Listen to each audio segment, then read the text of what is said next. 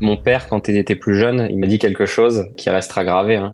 Quand il était sur le point où sa carrière voilà, n'allait plus avancer, il s'est dit le jour où j'aurai un fils, bah, je ferai les choses différemment. Je trouverai les bonnes personnes pour l'entourer. Et s'il veut aller quelque part, voilà, je donnerai le maximum pour que ça arrive. Lui et ma mère, hein, bien sûr, ont tout fait, vraiment tout, ont, ont dédié leur vie pour euh, me faire réaliser mon rêve, en fait. Parce que moi, je vivais que pour ça, en fait, que pour rouler, que pour euh, la compétition, et c'est toujours le cas maintenant. Donc, c'est sûr que c'est un chemin euh, assez différent de, tous les autres pilotes de F1, mais je pense que la récompense de nos jours, elle est encore plus grande, et ça, bah, ça nous fait sourire maintenant. Bonjour à toutes et à tous, je suis Alexandre Mars et vous êtes sur RCJ. Je suis ravi de vous retrouver pour un nouvel épisode de Pause, le podcast où on prend le temps. Le temps de s'arrêter, le temps d'écouter, le temps d'explorer, le temps de rire. Chaque épisode est l'occasion de marquer un temps d'arrêt pour aller à la rencontre de mes invités. Ces femmes et ces hommes sont artistes, chefs d'entreprise, écrivains, entrepreneurs, sportifs ou activistes, et ils ont accepté, le temps d'une pause, de nous livrer les dessous et les secrets de leur parcours. Vous l'avez certainement découvert sur Netflix, et même si vous n'êtes pas fan de Formule 1, je vous conseille d'écouter ce podcast avec une personne tellement humaine. Pause vous amène sur les pas d'un des pilotes de Formule 1 les plus prometteurs de sa génération. Pourtant, rien ne le prédestinait à une telle carrière. Né dans l'heure, il grandit au sein d'un milieu modeste auprès de ses parents d'origine espagnole, propriétaires d'un garage près d'Evreux. À à peine 5 ans, il tombe amoureux du volant qu'il ne lâchera plus jamais. En 2016, il fait ses débuts en Formule 1 après avoir été soutenu par Mercedes puis avoir intégré Alpine, l'équipe de Formule 1 de Renault. Grand vainqueur du Grand Prix de Hongrie en 2021, il dénote par ses origines atypiques pour le milieu de la F1, mais surtout par sa persévérance et son travail assidu. Le temps d'une pause, il nous dit tout sur le quotidien d'un coureur automobile en nous parlant de ses échecs, de ses succès, des dessous de la Formule 1, ainsi que des ambitions qu'il nourrit. Bonjour Esteban Ocon. Bonjour Alexandre, merci de m'accueillir sur ce podcast. ouais, c'est cool. Comment tu vas? Bah super, tout va bien. On est euh, entre entre deux grands prix, une petite semaine où euh, je peux me ressourcer, je peux m'entraîner euh, pour me préparer avant voilà avant de repartir pour le prochain. Ouais, en fait, ta vie c'est ça. C'est rare d'avoir une semaine off en fait. Exactement, ouais. C'est c'est même quasiment jamais, à part en août peut-être, ou la semaine, on va dire, de Noël et le jour de l'an. Parce que ben, forcément d'être d'être pilote de F1, de voyager partout dans le monde sur tous les grands prix, il y a euh, le côté physique bien sûr qui est hyper important, donc il faut que, que je travaille hein, tous les jours pour ça. Et il y a aussi le, le fait qu'on doit être tout le temps en train de voyager, euh, travailler avec l'équipe. Il y a plus de 1000 personnes qui travaillent pour pour deux voitures, donc euh, donc un, peu, un, peu, un peu de pression quoi. Exactement, il y a y a de la pression, il y a des enjeux et, euh, et forcément c'est un travail à, à, temps complet où on compte pas les heures parce que je suis un grand passionné forcément. Et Esteban, dis-moi parce que c'est vrai que nous ce qu'on voit, les gens qui regardent la F1, ils te voient le week-end avec euh, voilà les, les, essais puis le Grand Prix là, tu me disais que justement, tu travailles tous les jours. C'est quoi tous les, tous les jours? C'est que tu, c'est une heure, c'est cinq heures, c'est du travail technique, c'est tactique, c'est physique? C'est quoi ce qui se passe derrière? Les, les, gens euh, vont penser que en fait un, un, Grand Prix de F1 c'est samedi dimanche. Bah oui. C'est ce qu'on voit à la télé forcément. Euh, et bien sûr, il y a les essais le vendredi, mais on pense que que voilà c'est trois jours euh, entre guillemets à fond. Alors que non, pour nous un Grand Prix c'est une semaine. C'est le simulateur qui va être une journée complète d'essai avant le avant le Grand Prix. Donc on va préparer, travailler avec toute l'équipe pour être sûr d'avoir la meilleure voiture possible quand on arrive sur sur ces grands prix. donc ça c'est toutes les semaines, au moins une à deux journées par semaine en fonction de, de ce qu'on a à faire exactement. Donc je vais passer pas mal de temps en Angleterre. Et euh, il y a le reste aussi, bien sûr, euh, tout le travail physique euh, qui va être des, des grosses, grosses séances, que ce soit cardio, que ce soit musculation, que ce soit réactivité, coordination. donc on va passer bah, des journées complètes en salle. Hein. pendant l'année, ça va être à peu près du 3 heures par jour. pendant l'hiver, on va développer. bah, c'est des vraies journées de 9 heures à, à midi, à 13h30, à 18 quoi. Donc là, tu me dis que en salle, donc en salle, euh, tu fais 3 heures pendant l'année euh, et 6 heures en hiver. C'est-à-dire que 6 heures, tu vas faire de la salle à. Euh, c'est pas uniquement de muscler, c'est du cardio, c'est. Ouais, voilà, c'est complet. Hein. C'est pas juste, juste on va, on va soulever. Oui, t'es pas un bodybuilder. Hypertrophie, non, exactement. Ça va être. il va y avoir beaucoup hein, de renforcement. C'est important d'être, d'être solide, hein, d'être gainé. d'avoir un muscle endurant mais aussi puissant. mais il nous faut un cardio voilà qui est, qui est à toute épreuve. Donc on va passer beaucoup de temps sur sur les vélos, sur voilà les tapis de course ou courir en montagne. Et ça c'est ce que je vais faire pendant toute la préparation d'hiver sur Annecy. Quels sont les chiffres que tu peux nous donner qui font comprendre en fait l'intensité euh, d'une course? En termes de G, en termes de kilométrage? Il y a plusieurs choses, je pense, qui peut qui peut parler aux gens. Euh, la première chose, c'est euh, beaucoup de personnes disent bah, si on freine à fond sur une voiture, ah on va se taper la tête contre le pare-brise. Il faut savoir qu'une voiture de route un peu à peu près normale hein, va atteindre à peu près 1 G maximum en, en, freinant à toutes ses forces sur la pédale de frein. Nous, ce qu'on va subir sur les G latéraux dans des virages rapides en Formule 1, c'est 6 fois ça. Donc c'est 6 G et pendant deux heures du coup de course sur un Grand Prix. Euh, donc c'est à peu près des, des G euh, pas euh, comme les avions de chasse forcément, qui sont un peu plus, ils vont atteindre 8 ou 9 peut-être. Euh, mais nous, voilà, on va atteindre 6 sur des pics. C'est des voitures qui, qui défient les lois de la physique. Et, et voilà, c'est ce qu'il y a de plus rapide forcément sur Terre. Donc il faut qu'on soit préparé, il faut qu'on soit fort, qu'on soit endurant. Euh, sinon, bah, ça peut, euh, bah, premièrement, être dangereux et deuxièmement, on va ne pas performer.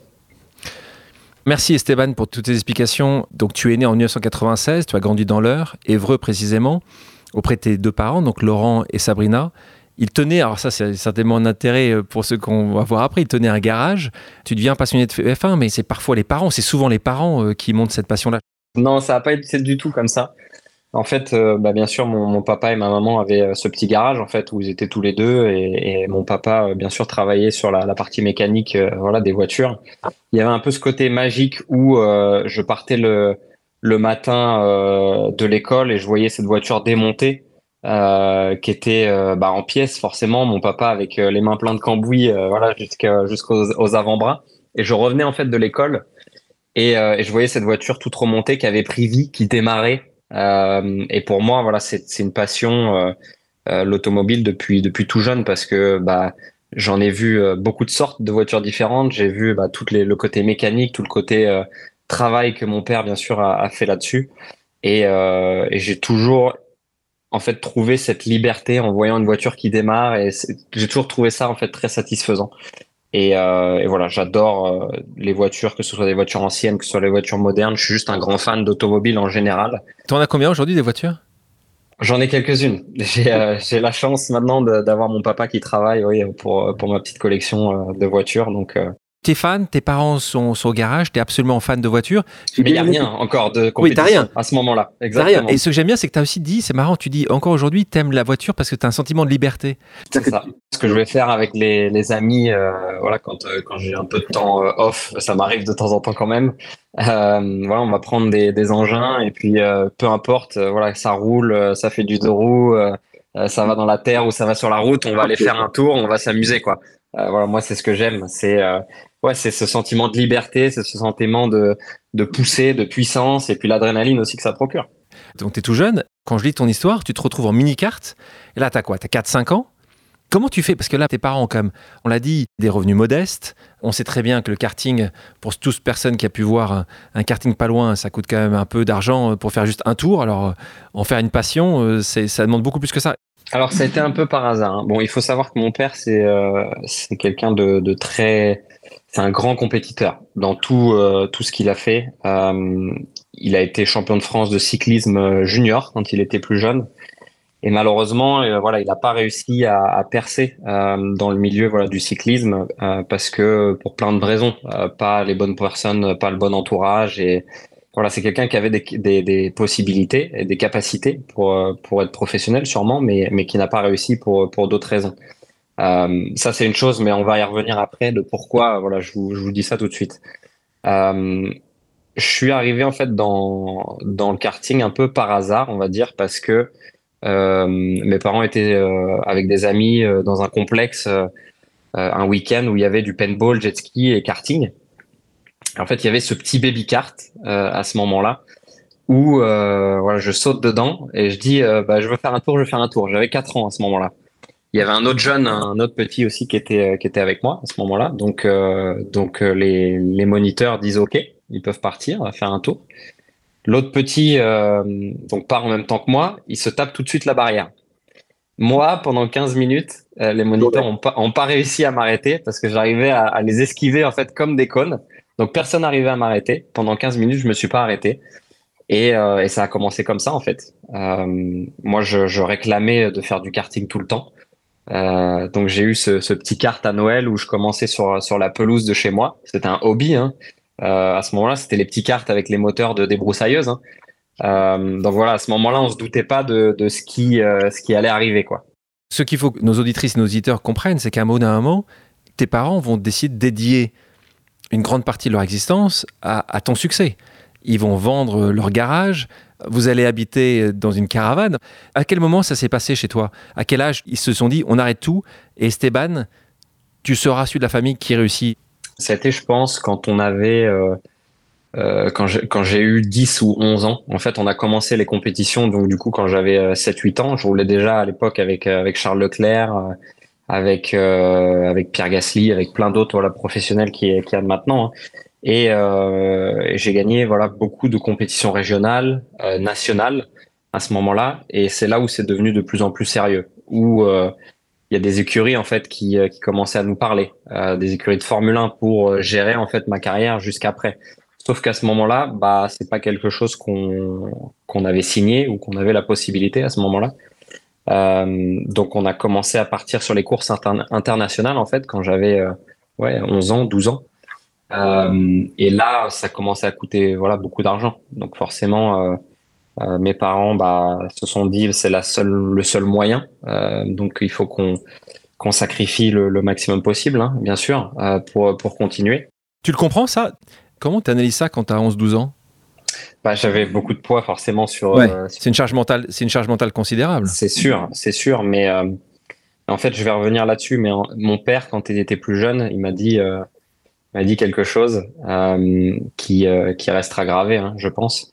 Euh, quand, quand il était sur le point où sa carrière voilà, n'allait plus avancer, et il s'est dit le jour où j'aurai un fils, bah, je ferai les choses différemment. Euh, je trouverai les bonnes personnes euh, pour l'entourer.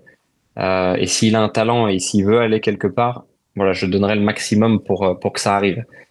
donc, lui et ma mère, hein, bien sûr, ont tout fait, vraiment tout, ont, ont dédié leur vie euh, pour me faire réaliser mon rêve en fait, euh, parce qu'il voyait que ouais, il y avait peut-être une possibilité euh, et qu'on pouvait avoir une vie bah, forcément différente, mais aussi parce que bah moi je, je vivais que pour ça en fait, que pour rouler, que pour la compétition, et c'est toujours le cas maintenant. donc c'est sûr que c'est un chemin assez différent de, de, tous les autres pilotes de F1. Euh, tout le monde a eu leurs difficultés hein, euh, pour euh, pour arriver jusqu'à jusqu'à la F1. Nous, on en a eu beaucoup, euh, mais je pense que le la récompense de nos jours, elle est encore plus grande, et, et ça, bah, ça nous fait sourire maintenant. Esteban, je te propose maintenant une pause amicale, je vais dire familiale. Le principe est simple, j'ai demandé à quelqu'un qui te connaît de te poser une question surprise. On l'écoute. Bonjour mon fils, j'espère que tu vas bien. J'avais une petite question à te poser. Euh, c'est quoi ton meilleur souvenir des années karting? C'est papa, Laurent. C'est papa. Il y en a beaucoup. Je pense que hum, c'est peut-être euh, peut-être un souvenir euh, bah, qui peut sembler un peu, étrange pour pour les gens, mais je me rappelle, on était garé sur sur cette montagne au Grand Prix de karting de Monaco. On faisait à l'époque en 2010. Et je me rappellerai toujours me réveiller dans la caravane, bah, comme tous les matins, hein, mais ouvrir la porte et avoir en fait euh, la mer euh, euh, juste en face parce qu'on était sur le rocher à côté du stade de foot de Monaco. Oui, salle Louis II. Et donc oui, ce que je disais tout à l'heure, ce que les gens comprennent, c'est que vous avez habité, donc quand vous avez vendu le bien, comme ça vous partiez d'un Grand Prix à un autre Grand Prix de karting. Tu as habité combien de temps dans une caravane? Trois ou quatre ans, je pense. Ça a été surtout au, au début parce que hum, bah, bien sûr, on avait pris ce choix euh, de, de, faire ça comme ça, et puis euh, et puis c'était euh, ce qu'il y avait de mieux, hein, parce que on voyait les autres pilotes aller à l'hôtel, c'était bien. Qu'ils aillent à l'hôtel, il y a pas de problème, hein, c'est c'est très confortable, mais ils perdaient une heure de sommeil à chaque fois parce que nous on dormait sur sur la piste, donc moi je pouvais me réveiller plus tard et puis travailler plus longtemps le soir avec mon papa sur le karting. donc être plus préparé et puis être, être du coup meilleur. voilà, nous c'est comme ça qu'on le voyait. On l'a dit, c'est un sport coûteux. Il y a beaucoup de fils, d'eux. Tu te retrouves beaucoup avec, on le voit aujourd'hui sur, d'ailleurs sur la, la ligne de départ, tu as souvent des enfants des propriétaires, ou pendant longtemps, c'est encore le cas aujourd'hui, si tu peux financer une partie de l'écurie, ah, c'est plus simple pour avoir un baquet, pour avoir une place dans l'écurie. Donc toi, tu grandis dans un monde quand même où, où, tu n'as pas ces codes. Toi, tu vas dans la caravane. Est-ce que, est que, et quand en plus tu les bats, c'est ça, à la rigueur, tu les bats pas. Mais quand tu les bats, est-ce que c'est des moqueries? Est-ce que tu là aussi, c'est une autre charge mentale que tu as. Comment tu vis ça? Est-ce que c'est sympa ou, comme dans la vraie vie, c'est dur? Non, je pense qu'en fait, ce qui est beau avec le sport, c'est que peu importe d'où on vient, euh, à l'extérieur, quand on est sur la piste, ou quand on est euh, sur le ring, ou quand on est sur le terrain de foot, ou peu importe dans les autres sports, en fait, il n'y a, pas euh, cet aspect extérieur qui entre en compte. C'est le talent pur, c'est ce qu'on a fait avec notre machine, c'est voilà, c'est le sport, tout simplement. Donc donc peu importe d'où on vient, je pense qu'il y a des difficultés dans tous les milieux. moi, je ne dénigre pas euh, comment les autres pilotes sont arrivés en Formule 1. Loin de là. Euh, je pense que euh, quand on arrive, même avec bah, bien sûr un argent plus conséquent en sport automobile, il faut quand même faire ses preuves. Il faut quand même gagner les championnats. Et, et, voilà, c'est c'est juste le sport pur. On se retrouve tout seul. Hein. à ce moment-là, il n'y a plus personne autour, il n'y a plus le staff, il n'y a plus toutes ces, tous ces gens qui vont nous entourer. C'est nous et l'outil. J'ai du mal à croire si tu me dis que tu n'as jamais eu de soucis je me focalise pas du tout dessus en fait. Euh, c'est surtout les, les, équipes professionnelles en fait qui se disaient euh, comment c'est possible qu'ils font qu'ils font ça avec euh, avec si peu de moyens. Et à l'inverse, toi parfois, tu t'es dit il a quand même ce poste là ou ce baquet là, c'est injuste. Je me le suis déjà dit sur sur quelques occasions, mais mais je me suis en fait je me suis toujours mis dans l'optique que mon travail euh, paierait à un moment ou un autre. Euh, ça a été quand j'étais plus plus âgé, ça, euh, vers mes 17 ans. Euh, voilà, je, je, gagne le championnat de, de Formule 3. Forcément, euh, euh, on se dit, bah, il y a peut-être un, un avenir rapide qui peut arriver en Formule 1. À ce moment-là, on n'a plus de solution parce que bah, la société de, de, management qui me, qui me suivait, qui s'appelait Gravity Sport Management à l'époque, qui m'avait qui m'avait suivi depuis mes années karting, tout financé ma carrière jusqu'en jusqu'en Formule 3, a eu des problèmes. Euh, donc euh, ça aurait été normalement le euh, la voie normale de faire Formule 3, Formule 2, mais bah voilà plus de plus d'argent. Donc plus de possibilités pour moi de, de continuer à ce moment-là. Donc là, on se dit, bah c'est simple, je vais retourner travailler avec avec mon papa hein, dans les voitures. ma carrière va s'arrêter là, alors que j'étais champion d'Europe de, de Formule 3, quoi. Et, euh, et d'autres pilotes, forcément, ont pu euh, continuer. Euh, des pilotes qui avaient, qui avaient pas gagné le titre, hein, par exemple. Mais, mais voilà, on a réussi à trouver des solutions via Mercedes, via, via Toto Wolf, donc qui est une rencontre assez importante. Il faut absolument que je parle d'une rencontre que, que j'ai fait, qui a été hyper importante pour pour ma carrière. la première personne, une des premières personnes hein, clés euh, dans ma carrière, quelqu'un avec qui je travaille encore euh, maintenant, euh, qui s'appelle Gwen Lagru. et on a eu un, un meeting quand j'avais 12 ans, je pense, où voilà, on arrivait, je me rappelle, tout préparé avec les petites feuilles, les chronos, pour montrer en fait que, que voilà, on était compétitif et que qu'on pouvait se battre contre contre ces, ces grosses équipes. Et je me rappelle, on est arrivé une heure en retard parce qu'on a eu euh, bah, un problème avec le camion qui est tombé en panne sur l'autoroute. Donc, euh, donc mon père est arrivé encore avec les mains, euh, voilà, plein de cambouis. on est arrivé une demi-heure en retard, donc bien sûr, très gêné à cause à cause de ça. Qu'est-ce que faisait Gwen? Qu'est-ce que faisait Gwen à ce moment-là? Gwen avec Eric Boulier en fait gérait le, le programme Gravity Sport Management. Voilà. Et Gwen maintenant en fait a eu la même transition que moi, est passée du côté euh, management Mercedes. Euh, donc voilà, il, manage tout le, programme jeune pilote chez Mercedes. Donc donc je fais partie euh, toujours. Hein. Parce que tu es toujours jeune. Attends. Oui, tu, es toujours jeune. Je suis pas si vieux encore. Mais mais du coup voilà, c'est c'est comme je disais tout à l'heure, mon père m'a toujours dit de, s'entourer voilà des, des, bonnes personnes. Tu rencontres Gwen, à l'époque c'est chez Gravity, je crois que c'était Gérard Lopez qui avait monté cette, cette, structure. Lux, qui avait monté ça. Là, c'est plus compliqué. Tu te retrouves dans la continuité, Toto Wolf. Et d'ailleurs, tu le disais toi, je pense que c'était ce que tu disais, et je te cite hein, S'il ne m'avait pas aidé entre fin 2014 et début 2015, à l'heure actuelle, je serais probablement en train de faire cuire des burgers chez McDonald's. J'étais sur la paille. Quand tu étais plus euh, jeune, euh, tu étais fan, enfin, tu avais le poster de Michael Schumacher chez toi. Euh, et, moi, je me disais par rapport à Lewis Hamilton, qui a 10 ans de plus que toi, mais il n'empêche, je le trouvais assez bien représentatif de, ta réussite avec un papa qui a dédié beaucoup pour lui, qui n'avait pas grand-chose, qui a fait une réussite exceptionnelle. Ça, ça, a été aussi un moment où il était trop jeune, il était trop proche de ta génération pour que ça soit un idole. En fait, oui. Quand, quand je regardais la Formule 1, moi, euh, plus jeune, et que vraiment ça m'a donné l'amour du sport, c'était les batailles entre, entre Fernando Alonso et Michael Schumacher. Et, euh, et Michael, euh, je pense, a changé ce sport du fait que quand il est arrivé et quand il est reparti, l'attente de toutes les équipes, hein, ce qu'elles avaient en fait sur sur les pilotes et, la, la, vision qu'elles avaient des pilotes a complètement changé. Il a révolutionné euh, le détail en fait du travail. Et, la famille de Michael n'avait pas grand chose non plus. Euh, t'as raison. Le papa était maçon. Oui, t'as raison.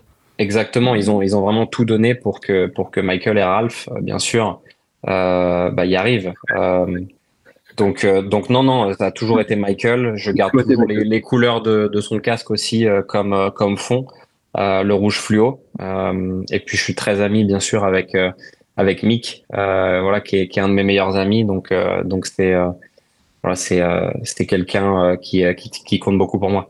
Aujourd'hui, tu es le pilote français le mieux rémunéré. C'est d'autant plus beaucoup d'argent pour quelqu'un qui, encore une fois, a grandi avec peu. Euh, comment justement, toi, cet accès à l'argent, euh, c'était pas du tout pour ça que tu as voulu faire la F1. C'est ça qui est génial, c'était vraiment la passion. Euh, comment, tu, comment tu le vois, ça? Comment tu le gères? Tu t'es déjà bien occupé des gens que, que tu aimes Bien sûr, bien sûr. L'important, c'est euh, voilà, de, de, mettre les, les personnes que j'aime à, l'abri. Euh, ça a toujours été, euh, été la, la, première chose que, que j'ai voulu faire et c'est ce que voilà, c'est ce que je fais très bien en ce moment. Et, et, voilà, je vais pas parler de, de ce que je fais vraiment en, en, personne privée de, de, mon argent, mais c'est pas du tout voilà pour ça que je voulais faire de la F1. Pour moi, c'était l'adrénaline, euh, le plaisir de conduire les, les, voitures les plus rapides du monde. Euh, mais c'est clair que oui, euh, bah, c'est une belle récompense après ce qu'on a vécu et, et je peux en, faire profiter voilà, les personnes qui sont autour de moi. En parlant de sens, parce que c'est vrai qu'on voit que de plus en plus de, personnes sportives ou, non sportives essaient de trouver aussi un sens dans tout ce qu'ils font. Est-ce que toi, tu as du temps euh, que tu dédies, de l'argent ou du temps pour des causes qui te sont chères ou qui te sont chères à tes proches? Je me pose de plus en plus la question et c'est des choses que j'ai déjà fait euh, un petit peu avec euh, des, des, choses simples, des petits gestes, mais qui, qui comptent au final. Hein. J'ai travaillé avec l'association des, des, Petits Princes euh, où j'ai euh, fait gagner en fait euh, euh, avec une tombola mon casque du Grand Prix de France et, et, voilà ça a fait bah, bien sûr une contribution pour réaliser des rêves d'enfants.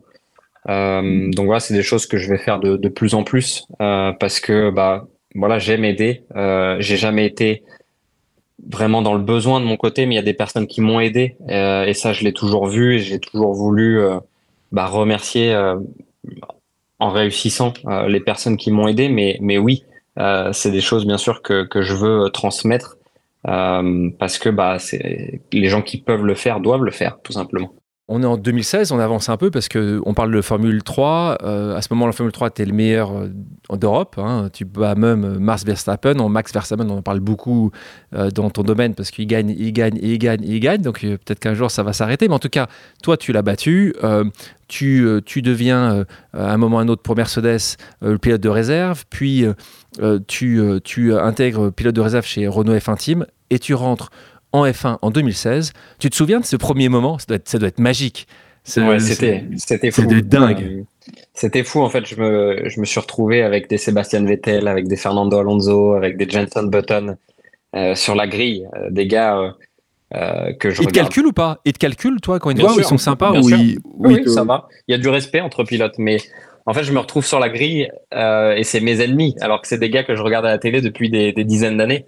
Donc, euh, donc c'est juste fou. Euh, mais tout ça, en fait, faut se l'enlever euh, dans la tête directement quand on arrive. voilà, les, gars, ils ont deux bras, deux jambes, ils sont tous battables. c'est comme ça qu'il faut qu'il faut se dire. parce que si on arrive et puis qu'on les idolâtre, bah forcément on peut se faire manger rapidement. Donc donc non non, il y a, y a eu cette, ce moment où je me suis dit ok, ouais, là on y est. ils sont tous autour de moi là sur la, la parade des pilotes, c'est fou. Euh, mais maintenant, faut aller au charbon. Quand on ferme la visière, il euh, n'y a plus, il euh, a plus de Jenson Button, plus de Fernando. on y va, quoi.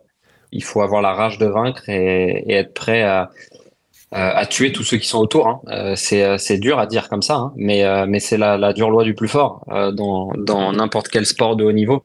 voilà, il faut il faut performer à chaque fois, sinon sa sa place peut être bah, très vite sur la sellette, quoi. Donc donc non, non, c'est euh, euh, comme je l'ai dit, la dure loi du plus fort, à celui qui va être le meilleur, euh, et c'est ce que je veux être, le meilleur.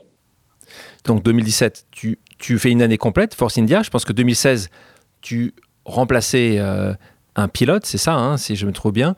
et, donc là, 2017, là, tu trouves aussi avec du lourd, hein, parce qu'en face de toi, tu as Sergio Pérez. Moi, ça m'a toujours un peu intéressé, n'est fasciné, la relation entre deux pilotes dans une écurie. Mais avant ça, en fait, comment ça se passe les mercatos c'est le jeu de la, de la chaise musicale en fait un peu. Hein. Euh, c'est vraiment un peu ça. Hein. Il y, a, y a que 20 sièges, donc ça, ça reste, ça bouge pas. Euh, mais par contre, il y a beaucoup de pilotes qui cognent aux portes pour pour pouvoir rentrer ou pour pour rester.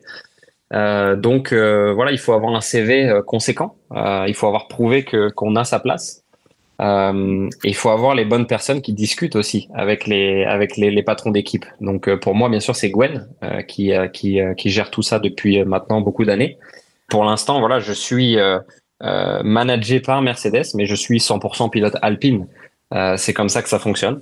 Mais Alpine a aussi une agence en fait. De... Oui. Il manage aussi? Ouais, d'accord. Bah, dont je faisais partie à l'époque parce que ça s'appelait Gravity Sport Management, mais c'était l'Alpine Academy en fait. Euh, donc euh, donc c'est drôle en fait, on se retrouve euh, toujours un petit peu dans dans les mêmes choses. mais oui, en fait, on peut signer voilà pour pour une année, un plus un ou ou deux plus un. ça c'est des options en fait que l'équipe peut saisir ou pas. moi voilà chez Alpine, bah, j'ai signé pour pour deux ans quand je suis arrivé chez Renault en 2020 et trois ans à partir de 2021. Donc voilà, pour l'instant, je suis avec Alpine pour pour 2023 et 2024. D'accord. Euh, et, là, il y a aussi des mercatos où, si quelqu'un veut, veut Esteban Ocon, euh, il va racheter ton contrat. Ça, se passe assez régulièrement. C'est possible. C'est assez rare. Euh, c'est assez rare, mais c'est déjà. Tu, tu termines ton contrat et normalement après tu. Voilà. C'est comme ça que ça, ça fonctionne parce que c'est un gros budget forcément de racheter le contrat d'un d'une autre écurie. donc du coup, les écuries attendent plutôt l'échéance pour faire un choix. Euh, tu parlais tout à l'heure, ça, m'avait euh, intéressé, tu disais Michael Schumacher a changé euh, l'industrie de la Formule 1. Il y a quelque chose qui a changé la vision que le monde a de la Formule 1. Tu as compris qui c'était, ça s'appelle Netflix. Toi, tu l'as senti de l'intérieur qu'il y avait un avant et après? Ah si, énorme, honnêtement, incroyable. Le, le, changement avant-après, il était, euh, il était fou. Et en fait, euh, c'est quelque chose où j'ai été très bien euh, conseillé rapidement parce que j'ai passé beaucoup de temps de tournage en fait sur cette saison 1 avec Netflix. Et il y a plein d'équipes et plein de pilotes qui disaient oh non, nous on veut pas faire. et du coup, bah, j'ai eu bah, un épisode et demi, je crois, sur moi, sur sur cette saison 1. Et, et bien sûr, que ce soit niveau follower, mais que ce soit niveau notoriété, bah voilà, quand, quand je sortais dans la rue, j'avais peut-être une ou deux photos. Euh, après Netflix, c'était voilà très différent. Bien sûr, après ma victoire, encore encore plus. Hein. Maintenant, ça devient plus difficile pour moi de, de sortir dans la rue, mais euh, mais euh, voilà, c'est c'est que c'est que des bonnes choses, c'est que de la bonne visibilité. Euh, voilà, de passer sur une plateforme si grande et c'était plus forcément juste les fans hardcore de sport automobile qu'on voyait mais ça c'est plus ouvert en fait au grand public et, euh, et ça c'est une lumière qui, qui n'a pas de prix. Netflix, suite à ça, une équipe qui a vendu à Netflix ce programme, l'a fait aussi sur le golf, sur le tennis, ils l'ont sorti également sur le Tour de France. Donc il y a une, il y a une vraie appétence du public de voir qu'est-ce qui se passe à l'intérieur. De l'intérieur, exactement. Les choses qu'on ne sait pas forcément. Ce qui a fait la différence en fait, c'est que à l'époque, euh, c'était interdit de filmer dans le paddock. On ne pouvait pas faire une vidéo de 5 secondes dans le paddock avec euh, bah, l'ancien propriétaire ou les, anciens, euh, les anciennes équipes propriétaires de la Formule 1. Donc en fait, quand les gens ont, vu qu'on pouvait filmer de l'intérieur et qu'il y a ça qui est arrivé, euh, bah, ça a fait un choc à tout le monde en fait, en, se disant euh, ah oui c'est comme ça de l'intérieur. c'est impressionnant en fait. C'est impressionnant. Et ce qui est intéressant, et d'ailleurs la personne qui nous a mis en contact et je, veux le saluer là, c'est Cyril Abitboul. Et c'est vrai aussi Cyril euh, a eu lui aussi une belle visibilité la première année euh, où il était responsable, parce que Cyril était responsable de F1 Renault, donc euh, c'était pas Alpine à l'époque, c'était Renault F1, et justement avait réussi comme ça aussi à, être euh, très, très honnête en fait. C'est ça qui est assez génial quand tu es suivi autant d'heures, et, et je suis sûr que c'était le cas pour toi, au bout d'un moment tu fais même plus attention, ils sont là tout le temps. Donc, euh, euh, il y, a le micro allumé ouais, partout. Il faut faire attention. Oui, bien sûr. Il faut faire attention. et surtout, ce que tu as signé, parce que toi, tu l'as signé, tu n'as absolument accès à rien.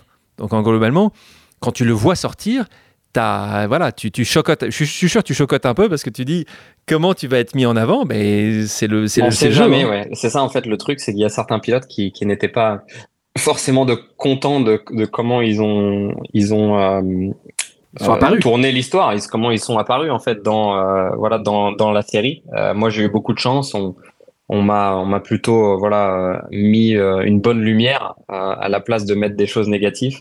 Donc donc ça va. Ouais, c'est ça. Je suis content. Et puis, ouais, c'est vrai. Et après, tu vois, les années se passent avec. Donc, on parlait de Toto Wolff tout à l'heure, qui est le sud de Mercedes. Tu as celui de Red Bull qui s'appelle Horner. Et donc, tu vois, voilà. Il y a aussi une montée en pression euh, euh, qui se passe. Mais bon, ça, c'est assez normal. Euh, en parlant de la, la, Formule 1, souvent, les gens se posent ici la question est-ce que c'est. un peu comme tu sais les cavaliers avec leur monture. Est-ce que c'est le talent du pilote? Est-ce que c'est euh, la qualité de la voiture? Euh, Comment toi, tu, si tu veux me mettre sur 100%, pour toi c'est 50-50 euh, On en a souvent parlé justement avec le succès de Mercedes avec Lewis Hamilton. Dès que Mercedes est un peu moins performante, on se dit bah est-ce que vraiment c'est que le pilote? Je pense que c'est très loin de la vérité, malheureusement, et c'est quelque chose que la F1 est en train de, de pousser de plus en plus, en fait. tous les pilotes qui sont en Formule 1 ont gagné des titres. Euh, moi, j'ai été champion d'Europe. Euh, voilà, euh, Charles a été champion du monde. voilà, tous les pilotes qu'il y a sur la grille ont gagné quelque chose. Donc, on est les 20 meilleurs pilotes qui, qui sont montés crescendo de catégorie en catégorie. Et je pense que du premier au dernier, on est à peu près tous séparés par peut-être trois dixièmes. Et ça dépend des courses. sauf que le gap qu'on voit maintenant, il est à plus d'une seconde entre le premier et le dernier. Et ça, euh, bah, ça, ça, se traduit par la voiture, euh, tout simplement. Donc, je dirais que c'est plutôt 95-5, malheureusement. Waouh euh, C'est plutôt 95% la voiture euh, qui va faire que qu'on peut se battre pour des victoires et, et des podiums. Bien sûr, il faut toujours battre son coéquipier pour gagner le titre, mais il faut avoir une voiture compétitive pour pouvoir se battre devant, ce qui n'est pas le cas de tout le monde sur la grille. La F1 est en train d'essayer de limiter, bien sûr, les budgets depuis quelques années. Euh, donc ouais, ils ont mis un budget cap pour toutes les équipes, donc on n'a pas le droit de dépenser plus qu'un certain montant. Euh, le montant a évolué, donc je sais plus exactement, mais je crois que pour l'année, ça devrait être aux alentours de 140 millions euh, pour deux voitures. et euh, et du coup, bah, on voit que les équipes se resserrent de plus en plus, ça devient de plus en plus serré. Et dans quelques années, je pense que euh, bah, ça deviendra vraiment euh, bah, le meilleur pilote qui gagnera à la fin le, le, championnat du monde, sans dénigrer bien sûr bah, tous les autres pilotes hein, qui, qui, ont gagné euh, par, par le passé parce que euh, voilà, il y a, y a énormément de talent euh, et je pense que Max est vraiment au top euh, voilà, de son sujet euh, en ce moment et Lewis a fait a, redéfini les limites de, ce qui était possible de faire aussi en Formule 1. mais c'est clair qu'on aimerait tous voilà, pouvoir se battre pour des victoires sur chaque Grand Prix. Toi, tu as une pré-routine, tu fais toujours la même chose. Est-ce que tu es, exemple, tu, le jour du, Grand Prix, tu te laves du pied droit, tu mets le même caleçon, je te dis n'importe quoi, mais est-ce que toi aussi, tu, souvent les sportifs, ils ont, des, ils ont ces petites choses-là qui disent, moi, je vais faire ça à chaque fois?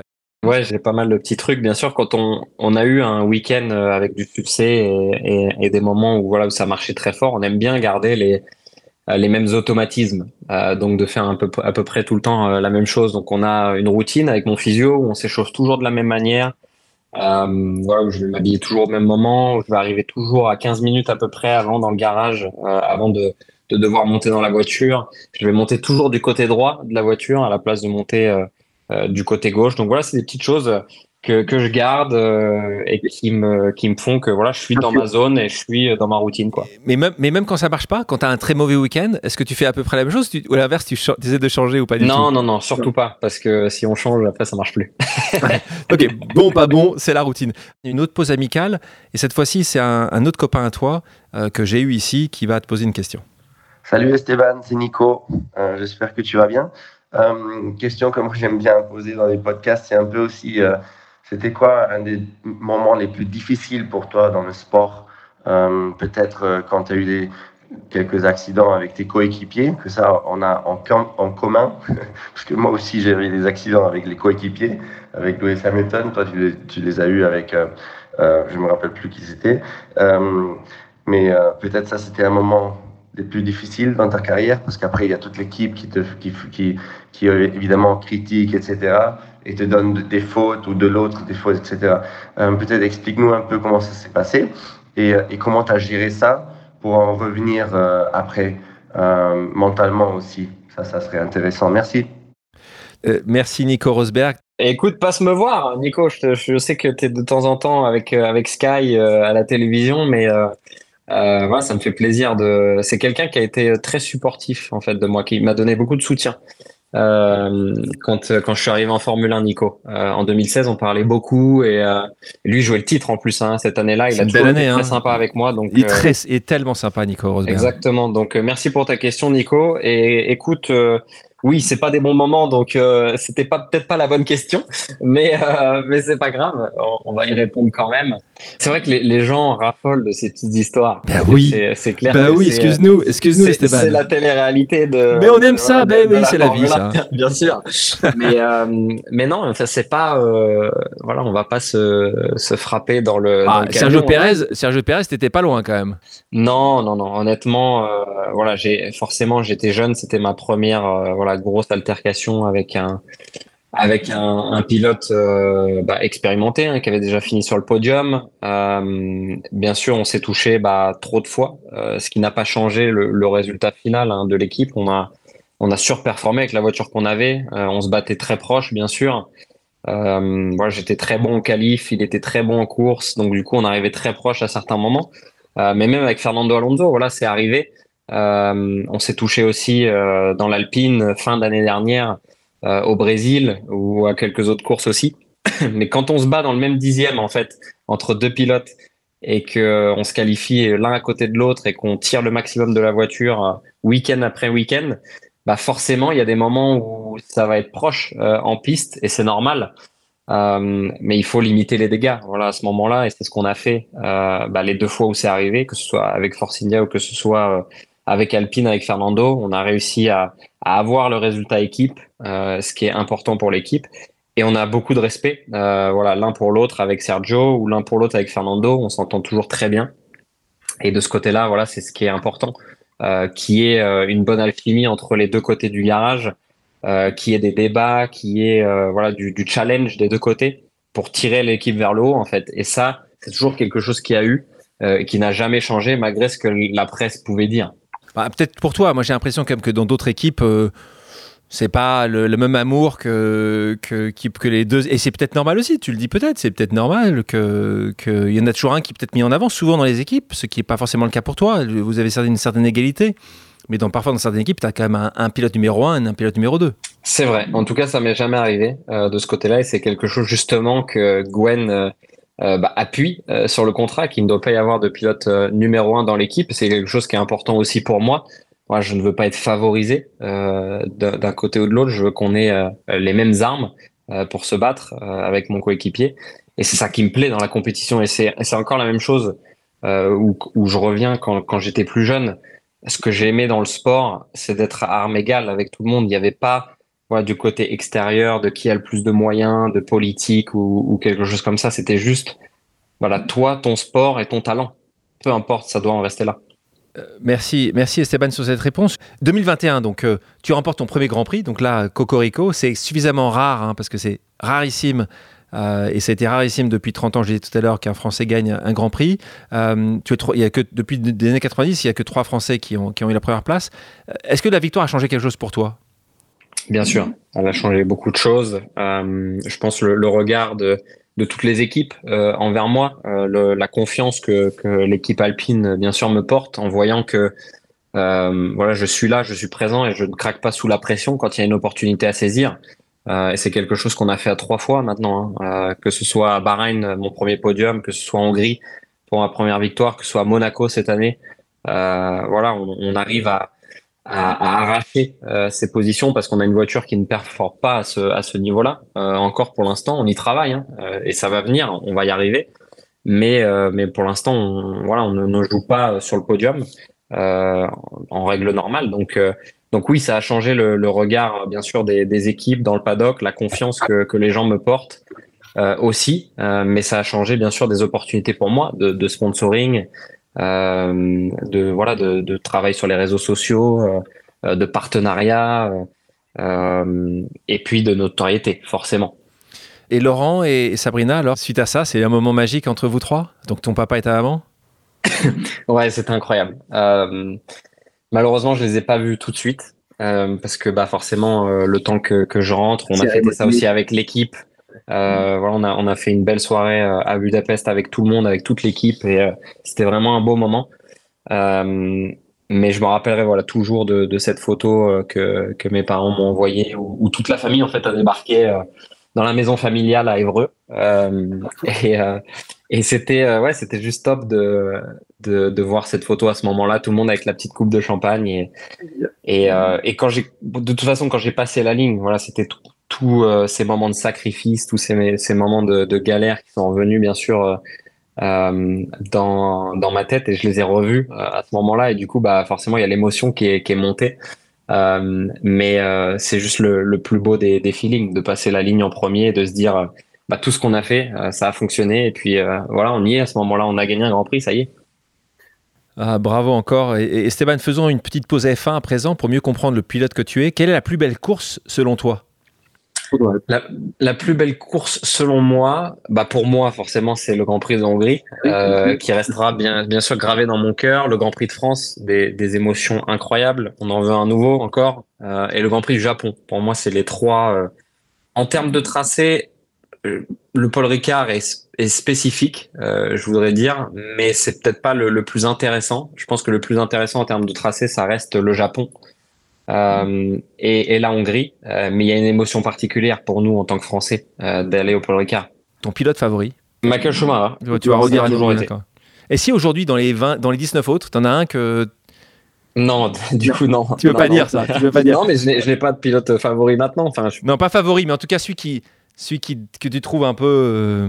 Non, c'est difficile. Je, pense, je pense que le, le, le pilote pour lequel j'ai probablement le, le, plus de respect, c'est Fernando Alonso. Euh, en plus, j'ai roulé contre lui. je suis fier d'avoir fini devant lui aussi hein, au championnat du monde. mais c'est un pilote qui a des capacités incroyables, mais, mais c'est même pas ça en fait. C'est surtout le fait qu'il a plus de 40 ans, il a déjà tout prouvé et il a encore faim comme s'il venait d'arriver en Formule 1. Et, et, il gagne dans toutes les catégories qu'il a fait.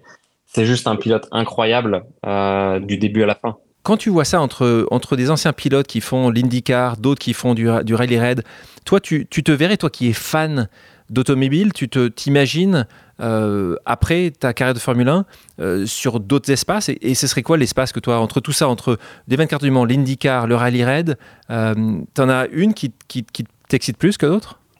Bah, pour moi, je suis, je suis focus en fait à 200% sur euh, sur la F1. Pour l'instant, c'est mon objectif principal. Euh, bien sûr, j'ai réalisé euh, voilà plusieurs rêves. Le premier, c'est d'arriver en F1. Le deuxième, c'est d'être sur un podium. Le troisième, c'est de gagner une course. Mais il reste euh, que je n'ai pas gagné le titre encore. Et ça, c'est ce que je veux accomplir.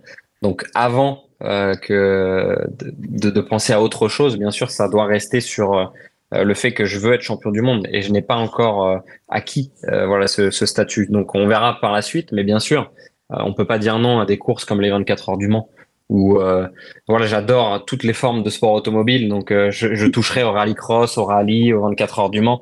Euh, on verra par la suite, mais euh, en fait, c'est pour, pour, ça que c'est pour ça que tu as tellement d'estime de, pour Fernando Alonso. Je pense que parce qu'en fait, tu t'imagines bien dans, dans 10 ans peut-être euh, avoir, avoir une trajectoire où il touche à tout et, et, il gagne très souvent, comme tu gagneras certainement très souvent.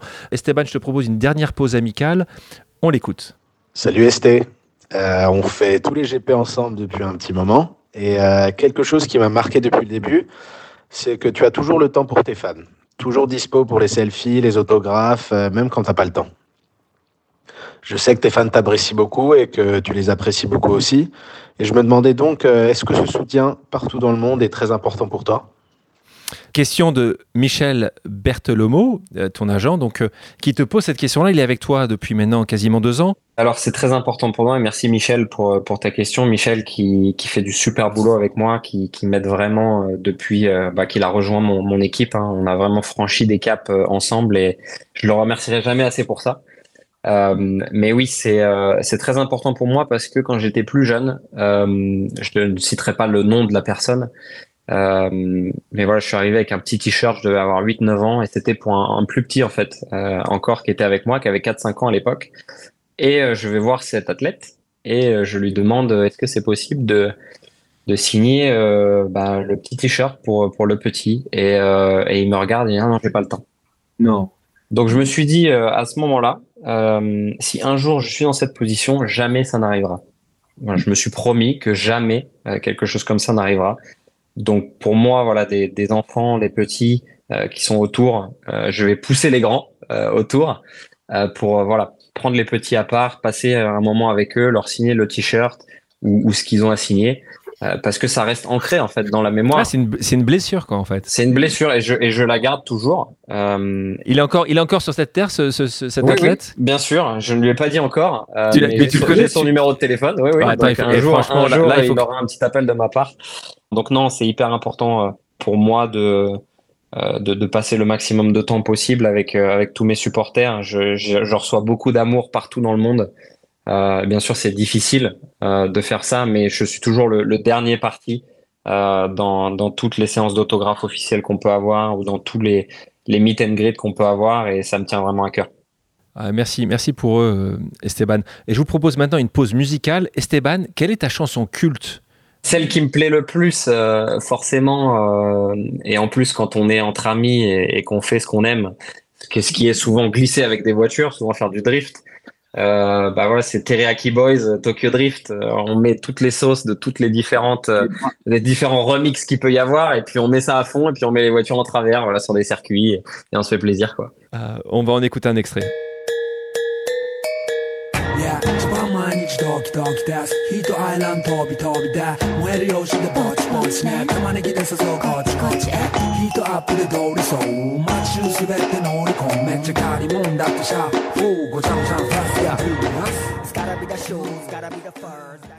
Et pour terminer, passons à une pause flash avec quelques questions rapides auxquelles tu devras me répondre du tac au tac. Est-ce que tu es prêt? Je suis prêt. Si tu n'avais pas été pilote, quel métier aurais-tu fait? Euh, pilote de motocross. Si tu faisais pas pilote de moto, de bateau, de, de voiture, aurais fait quoi Bah mécanicien, j'imagine. Mécanicien. Quel défaut t'inspire le plus d'indulgence Pas la fainéantise, parce que je pense que la fainéantise c'est le pire. Euh, donc ça, c'est, je, je serais pas. Ça, alors ça, c'est la question. Quel est le pire défaut? Là, j'ai les. C'est la fainéantise. Ouais, parce qu'on peut pas être feignant dans notre société. Euh, c'est pas possible. Il faut se lever pour euh, pour acquérir ce qu'on veut. Euh, et voilà, il faut se bouger. Euh, c'est une bonne question. Je suis assez indulgent hein, comme personne. Quel est ton plus grand regret? Je n'en ai pas. Je pense que justement, j'ai toujours eu une vie où je ne voulais pas avoir de regrets. Je pense que c'est la pire des choses. Donc, j'ai pas de regrets. Ta plus grande peur? Ma plus grande peur, euh, le non-contrôle. J'aime pas euh, quand je ne peux pas contrôler quelque chose ou une situation. Et quelle est la destination idéale pour faire une pause? Évreux. T'es heureux. C'est chouette. Ouais, c'est la famille, les amis. Voilà, c'est euh, c'est là où je me sens où je me sens le mieux. Donc euh, j'ai euh, j'ai pas la chance d'y retourner autant que je voudrais, mais euh, voilà, je Mais peux pas bien là-bas. Je suis bien là-bas. Si les auditrices et les auditeurs ont des questions, peuvent-ils te contacter sur tes réseaux sociaux Euh, Et quel est celui que tu vas regarder? Je pense que tu as une équipe évidemment, mais s'il y en a un qui, qui est le plus, euh, où il y a plus de chances que tu puisses voir le message, ce serait lequel aujourd'hui? Bien sûr, bah Instagram, TikTok, euh, je pense que c'est les, les deux euh, voilà les deux plus gros outils maintenant euh, où on peut on peut me joindre hein, tout simplement. Euh, et je vois euh, énormément de messages euh, de la part de vous tous, de la part des, des personnes qui me qui me soutiennent. Bien sûr, je peux pas répondre à tout le monde, j'essaie de faire le mieux au mieux. Euh, mais voilà, je pense que Instagram, c'est c'est peut-être l'outil le, le, le, mieux pour ça. Euh, mais TikTok devient euh, bah, un très bon outil aussi. Et toi, tu as le temps de le faire toi-même ou, ou, c'est quand même rare que tu prennes le temps? Parce que ça peut non, prendre non, des heures. Moi, c'est moi qui fais. ça me prend des heures. bien sûr, le tout le, le contenu qui va être pris, bah c'est pas moi qui le filme parce que c'est moi je, je, suis acteur de la chose, mais c'est moi qui récupère le contenu et qui poste, ouais, bien sûr. Waouh. Esteban, merci d'avoir accepté mon invitation. Bah merci Alexandre de, m'avoir invité, c'était un plaisir. C'était cool, merci beaucoup. Merci à tous d'avoir pris le temps de faire une pause avec nous sur RCJ. J'espère que l'émission vous a plu, inspiré ou fait réfléchir. Si c'est le cas, je compte sur vous pour soutenir Pause sur radio-rcj.info ainsi que sur toutes les plateformes d'écoute. À bientôt sur RCJ pour un nouvel épisode de Pause.